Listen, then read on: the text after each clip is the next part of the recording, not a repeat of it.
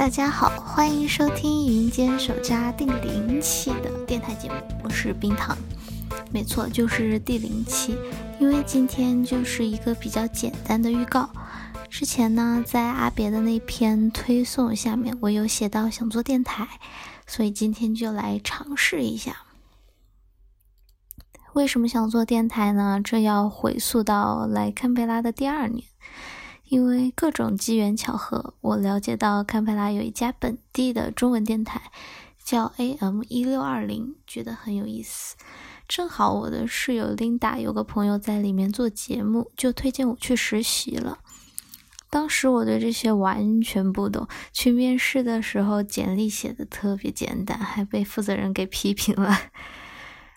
这家中文电台的设备很专业。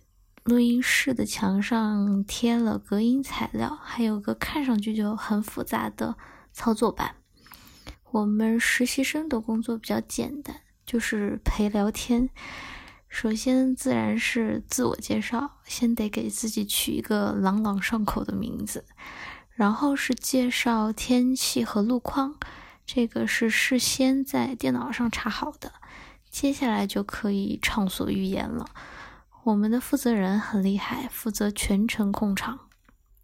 他会从堪培拉本地的新闻聊到微博热门话题，引导着我们一直聊下去，不冷场。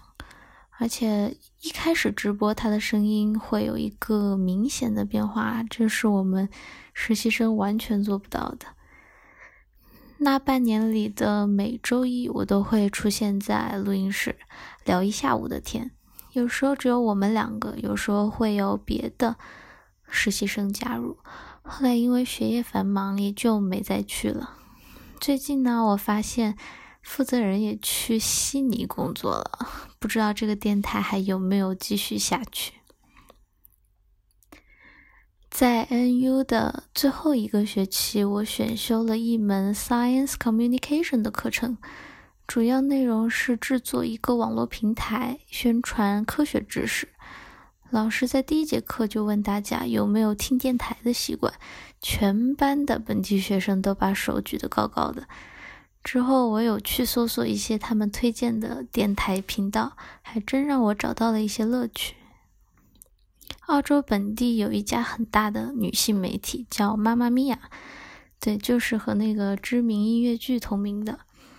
他家有很多电台节目，我最喜欢的是由三位女主持制作的《妈妈咪呀 Out Loud》，一个谈话节目。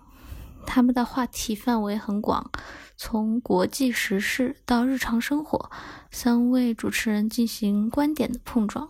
有时候聊英国王妃有没有做医美，有时候聊在公园里拍别人的狗狗是不是不礼貌。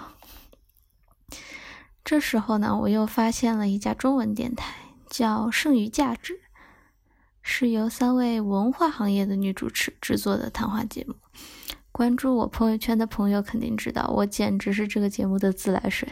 每更新一期，我就在朋友圈里疯狂转发。这三位女主持以前都是一家文化媒体的文化记者，讨论的问题也更加偏向人文社科。于是每期都会有一个节目提及的书单，我都会收藏下来，以后打算慢慢看。当然，什么时候看就是个问题了。这就是我和电台的一些小故事了。之后云间手札的电台节目可能也会偏向于谈话类，偶尔请几个嘉宾，我们聊一聊堪培拉的生活啊，发生的有趣的故事啊。如果你有什么想法，请一定要给我留言。嗯，那这期节目就到这里啦。以后的电台节目都会在公众号、网易云音乐和喜马拉雅同步更新，希望大家支持哦。